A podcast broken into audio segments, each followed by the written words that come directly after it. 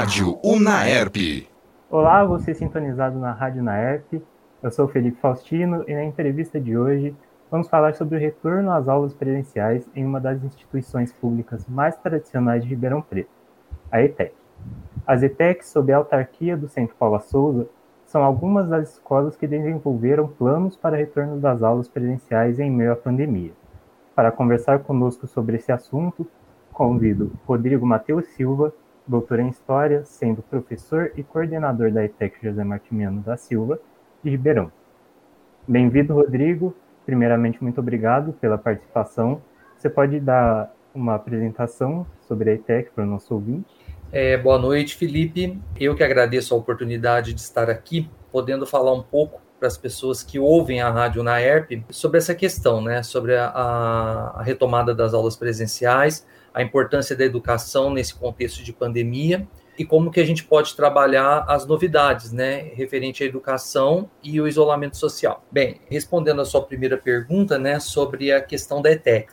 A ETEC é uma escola técnica que funciona junto ao Centro Paula Souza, né, ou seja, uma autarquia do governo do estado de São Paulo, que administra uma rede de ETECs e FATECs no estado inteiro. E em Ribeirão Preto, a nossa ETEC, né, ETEC José Martimiano da Silva, ela tem mais de 90 anos aqui no município e ela está situada ali no Campos Elíseos, na rua Tamandaré 520, né, uma escola tradicional que oferece cursos técnicos na nossa cidade.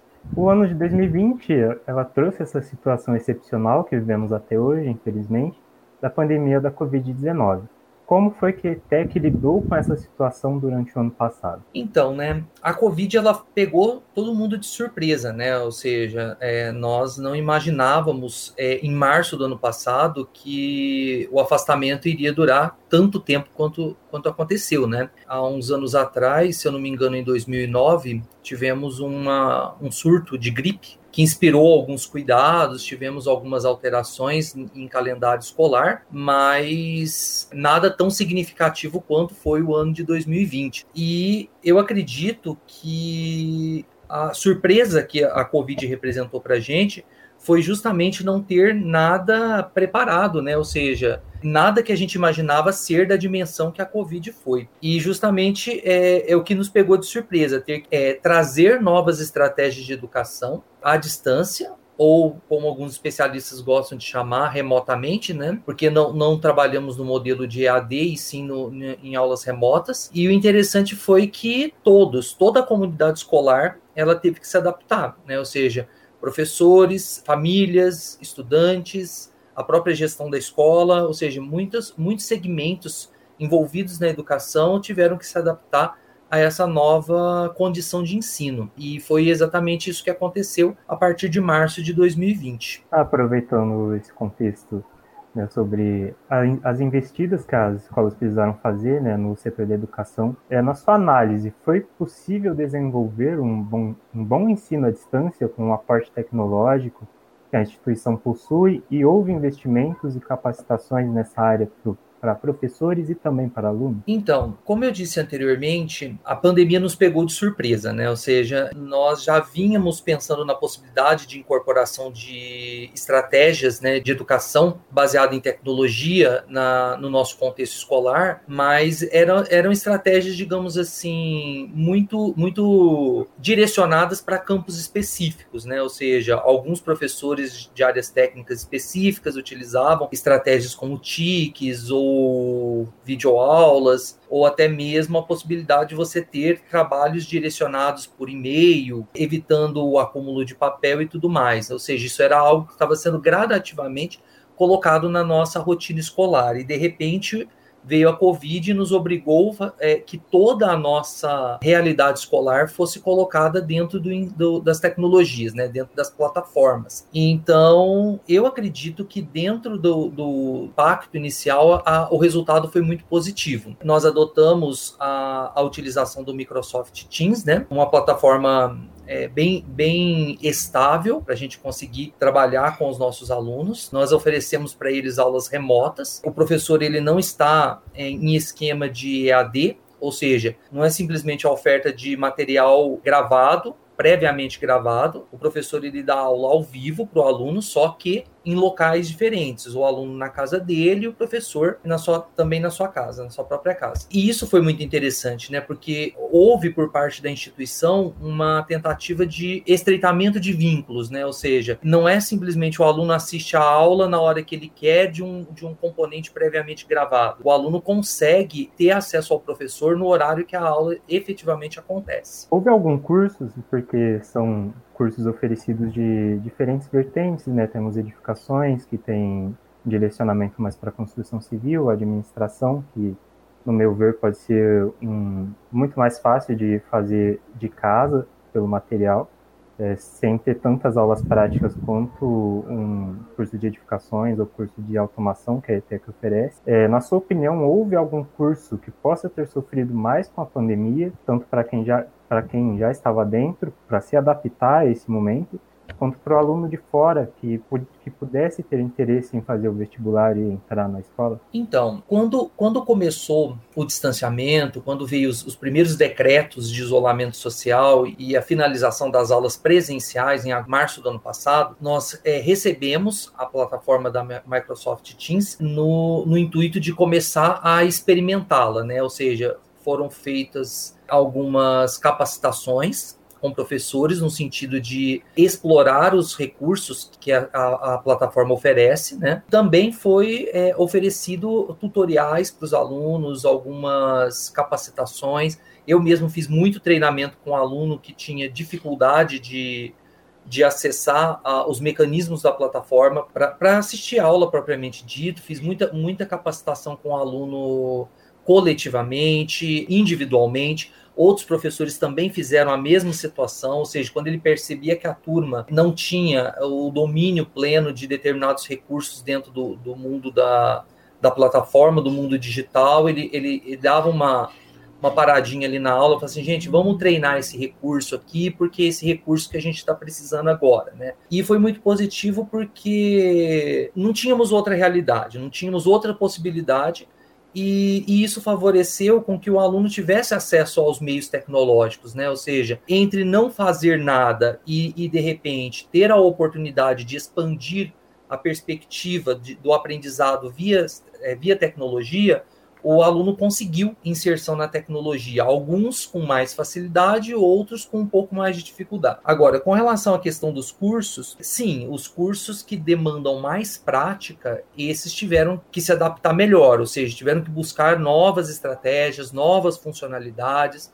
os professores tiveram que, que não apenas buscar vídeos explicativos, mas fazer a coisa em si, para que o aluno tivesse a perspectiva do que estava acontecendo, né? Então, muitos recursos tecnológicos foram empregados, mesas digitalizadoras, lousas é, virtuais, todos esses os, os mecanismos foram empregados pelos professores, né? Então, facilitou muito o trabalho dos estudantes. Eu mesmo pude acompanhar, por exemplo, na área da, da edificação, que é um curso voltado para uma área técnica, prática, propriamente dito, não é um curso muito teórico, o esforço que os professores tiveram para trazer a prática remotamente, né? ou seja, para que os alunos pudessem ter aulas práticas, mesmo que remotamente. E o, o, foi, foi uma experiência muito bem sucedida, vamos dizer assim. A adesão a, a ETEC após esse período, com os alunos em casa, é, foi comparável com os anos anteriores? O vestibular teve uma quantidade de inscritos comparável com os anos anteriores? Então, dada a situação que nós estávamos vivendo, acredito que tenha sido satisfatório. Em termos de número,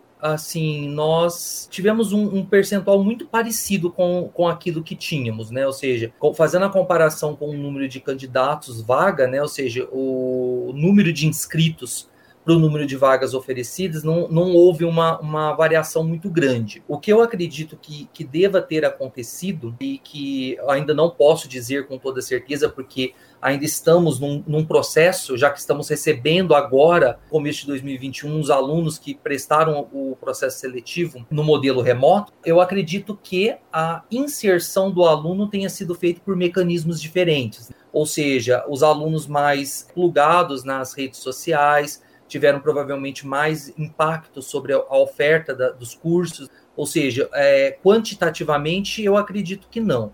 Qualitativamente é o que a gente está avaliando ainda, se houve uma mudança de perfil do aluno em função da mudança do presencial para o remoto. Já avisando uma, um possível retorno das aulas presenciais, que foi muito discutido durante o ano passado, se isso era possível, e nesse ano as pessoas começaram a ter uma falsa ilusão de que tudo estava muito bem. O Centro Paula Souza elaborou um sistema em que as instituições encaminhariam um plano detalhado sobre o retorno individual das unidades, de cada unidade.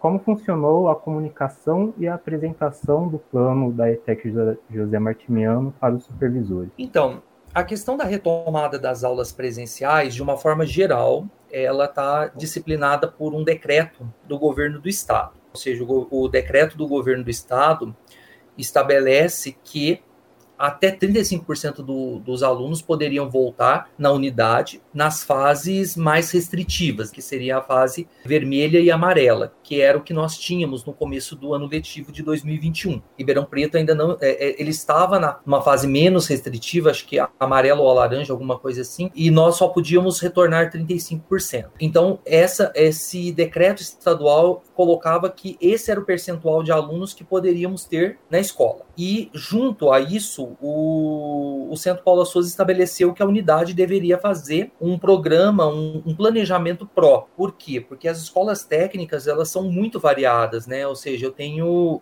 é, uma diversidade muito grande de instituições dentro do estado de São Paulo, como por exemplo, eu tenho colégios agrícolas, eu tenho que funcionam em fazendas, né? Que são no regime de dormitório, o aluno não volta para casa no final do dia, ele passa a semana inteira na escola, né? Inclusive dorme na escola.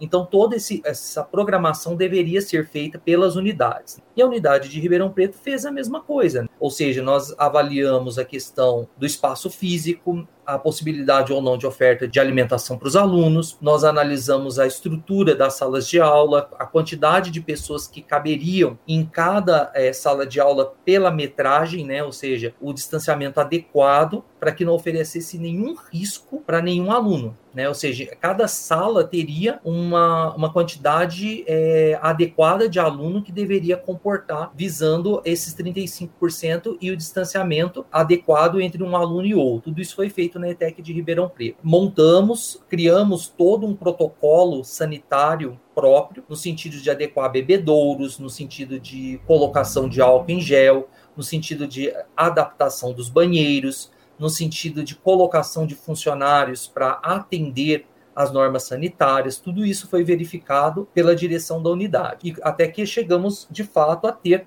alguns dias de aula presencial. Infelizmente, a pandemia se agravou e tivemos que voltar para o regime exclusivamente remoto. Para você que chegou agora, quem conversa com a gente é Rodrigo Matheus Silva, professor e doutor em História, atual coordenador da ETEC de Ribeirão Preto uma das escolas da região que formalizaram anteriormente uma estratégia para o retorno das aulas presenciais. O senhor também já foi docente para o município. Em Ribeirão Preto, as escolas municipais não voltaram e cada proposta foi adiada consecutivamente. Qual é a diferença entre a realidade da ETEC e a das escolas municipais de Ribeirão Preto? As escolas do município de Ribeirão Preto, elas são muito variadas, né? Ou seja, você tem realidades muito distintas e principalmente um grupo por faixa etária muito distinto também, né? Ou seja, você tem alunos desde a educação infantil, quatro meses, creche, até alunos de mais de 60 anos que tivesse matriculado nas escolas da EJA. Então, eu acredito que você criar um plano de estratégia seja muito mais complicado quando você tem um, um público muito mais diversificado e realidades muito mais mais dispare para trabalhar, né? Ou seja, você acaba eh, implicando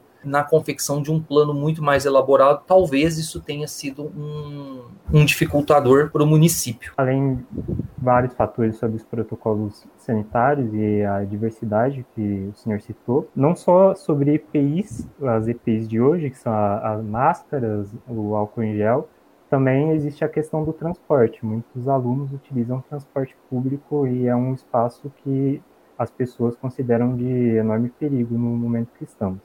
Houve uma discussão sobre esse detalhe na hora de considerar o retorno à volta às aulas presenciais na ITEC, parte do corpo, por parte do corpo docente e da direção da escola? Com certeza. Nós sabemos que muitos alunos utilizam o transporte público para se dirigir à escola, e isso é uma preocupação, porque se nós tomamos todo o cuidado com os protocolos sanitários para o aluno não, não transmitir e não, não adquirir o Covid dentro das dependências da escola, não, não faz nenhum sentido o aluno adquirir o Covid dentro do ônibus, dentro do transporte coletivo e levar o vírus para dentro da escola. Então, isso foi pensado sim. A estratégia inicial que nós adotamos foi, primeiro, não, não concentrar muitos alunos, né? ou seja, atender o decreto naquilo que ele estabelecia em 35% dos alunos, para, consequentemente, não, não, não colaborar com a aglomeração de pessoas dentro dos ônibus. Outra estratégia foi mudar o horário da aula para que o aluno não tivesse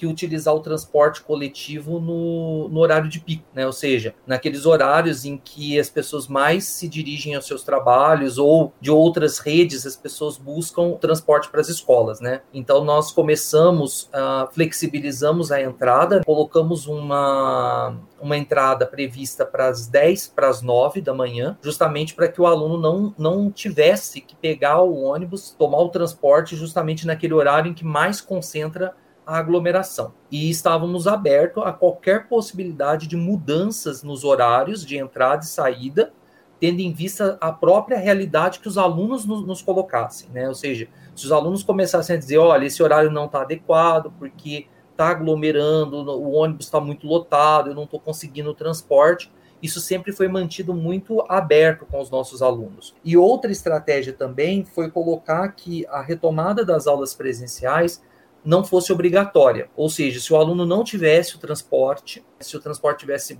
inviabilizado no bairro onde ele mora, ou se ele percebesse que haveria superlotação e não se sentisse seguro, ele também não era obrigado a frequentar as aulas nesse momento. Então, isso também é, foi muito importante para o aluno poder avaliar se ele tinha condições de tomar o transporte público para se dirigir à escola. Foram feitas pesquisas do final do ano passado para cá, em Ribeirão Preto, mais 70% dos pais aprovam o retorno é, das aulas presenciais e o número se repete entre os alunos é, das ETECs, como feito um levantamento pelo Centro Paula Souza. A vontade dos pais e alunos foi muito levada em consideração nessa primeira tentativa de voltar? Então, a, a, a ideia de você voltar às aulas presenciais por parte da comunidade, ela não necessariamente reflete a questão da, das pesquisas educacionais, né? Ou seja, o que os especialistas em educação colocam como necessidade imediata para o retorno das aulas presenciais. Né? Eu explico melhor isso. No final das contas, uh, parece que ambos tanto os especialistas em educação e a comunidade, pais e alunos acreditam na necessidade de volta às aulas presenciais. Talvez os, os, especialistas em educação tenham um pouco mais de receio com relação à questão da segurança do, dos agentes envolvidos, né? Ou seja, principalmente os alunos e os professores e os funcionários das escolas com relação à questão da taxa de transmissão. Mas em si, todos, todos, é, ou, ou, ambos, os especialistas e a comunidade, entende a questão da necessidade de se ter alguma coisa em aula presencial, ou seja, um ano afastado já é algo muito problemático quando você se pensa em educação, que até então tinha sido toda feita e elaborada em, em, exclusivamente pelo modelo presencial. Então, é, acho que se chegou a um consenso de que havia necessidade de voltar. Então, começamos todo o, o, a pesquisa, né? Ou seja, o que pode, o que não pode, como vai ser feito, como é seguro ser feito e principalmente atendendo uma, a uma questão pedagógica, entender que em fevereiro era necessário a, a volta das aulas presenciais para é, estabelecer os vínculos do estudante com a escola. Né? Ou seja, ele já estava quase um ano afastado das aulas presenciais e talvez naquele momento o estabelecimento do vínculo do aluno com a escola seria necessário, mesmo que num esquema de rodízio, né? Ou seja, alternando os dias que aquele estudante estaria presencialmente na escola. Então, a ideia, principalmente por parte dos gestores das secretarias, né? Eu digo secretarias no plural, porque não estou pensando apenas na, na instituição que eu estou, né? Ou seja, em vários, várias esferas eh, educacionais, secretarias municipais, estaduais, não só de São Paulo, como de outros estados, a ideia seria você trazer o estudante de volta para a realidade da escola, mesmo que você tivesse que adotar a estratégia do híbrido, né? Ou seja, parte é remoto e parte presencial. Mas era essa a ideia fundamental naquele momento. Algum dia o estudante precisa voltar para a escola. A estratégia da ETEC ela estava programada já planejada para variar conforme a região de Ribeirão Preto fosse melhorando no plano São Paulo? Sim, até porque toda a volta ou toda a integração dos alunos à realidade escolar, ela é feita mediante a organização de decretos, né? Ou seja, você tem legislação específica que regulamenta essa questão. Então, conforme o Ribeirão Preto mudasse as fases, nós iríamos é, fazendo algumas melhorias no, no, no plano de retomada para atender aquilo que o governo estabelecesse, estabelecesse para nós. Tanto é que quando houve o endurecimento das medidas de restrição, né, ou seja, em algumas cidades lockdown, em outras, em outras cidades, eh, no estado como um todo, né, a diminuição da circulação de pessoas, houve a suspensão da, das aulas presenciais, ou seja, as aulas presenciais elas foram adiadas para um momento que tanto a comunidade escolar quanto as autoridades educacionais, os gestores das secretarias entendessem que seria positivo voltar. Por fim, na sua visão sobre o futuro, é o que pode mudar na ETEC com o impacto que a pandemia trouxe? Existe espaço na ETEC tradicional para que alguma das adaptações feitas durante o período se torne fixa? Então, eu acredito que em função do diferencial que a nossa escola tem, no sentido de oferecer educação, e não apenas uma educação de qualidade, mas uma educação profissional de qualidade, ou seja, preparar pessoas para o mundo do trabalho, para experiências de trabalho, não faria sentido a gente não, não utilizar o que nós estamos vivendo agora, né, as experiências que nós estamos adquirindo agora no sentido de agregar frutos positivos para o futuro, né? Ou seja, o nosso aluno provavelmente ele está um pouco mais tecnológico do que já foi no passado. Isso é um ponto muito positivo. Talvez mais re resiliente para algumas situações, no sentido de, de enfrentamento de dificuldades, no sentido de de permanência no curso, no sentido de, de organização, e muito mais empático, no sentido de, de se preocupar e olhar para a diversidade de situações que ele vive, né? Ou seja, enquanto ele pode ter acesso a ferramentas educacionais, outras pessoas da equipe em que ele esteja inserido não estão. E ele pode muito bem agora colaborar melhor com a equipe que ele está inserido, ou seja, o seu, o seu grupo de amigos, o seu grupo mais restrito de colegas, a sua sala de aula, a sua própria escola, a sua comunidade, a sua família. Então, isso também é muito positivo. Isso são competências que não só é, se apresentam como um desafio para a pandemia, mas que tem sido trabalhado pelos professores, né? Ou seja, não só apenas a questão do português e da matemática básica, né? Mas o ensino profissional e também a formação humana, né? Ou seja, a, a ideia de formar pessoas seres humanos mais completos para a vida e para o mercado de trabalho. Certo, chegamos ao fim de mais uma entrevista. Nela, o coordenador Rodrigo Matheus apresentou os planos e estratégias que haviam sido adotados pela ETEC, explicou para nós é, como a ETEC fez para esse projeto fosse ao menos tentado de uma, de uma forma que funcionasse. A ETEC funcionou no ano passado, através, mediado por, por aulas por vídeo. É uma instituição pública tradicional de ensino médio e técnico de Ribeirão Preto. Muito obrigado, Rodrigo. Agradeço a disposição em conversar esse assunto conosco. Existe alguma previsão é, para vestibular da ETEC esse ano já? Então, Felipe, eu agradeço imensamente a possibilidade de estar esclarecendo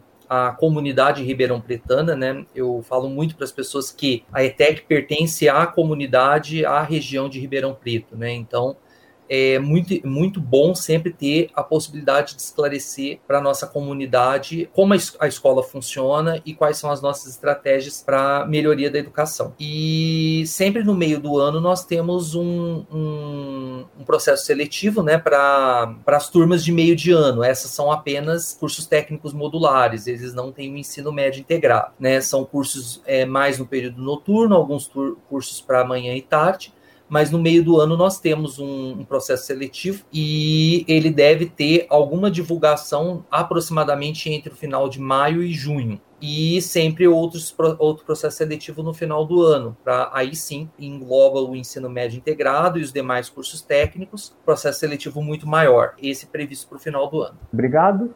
Agradeço também a você que, que me acompanhou nessa entrevista, pela sua audiência. Felipe Faustino para a Rádio Naer. Você acompanhou mais uma transmissão da Rádio Unaerp. Audiovisual Andrei Violante. Assistência Akira Saito. Coordenação Gil Santiago.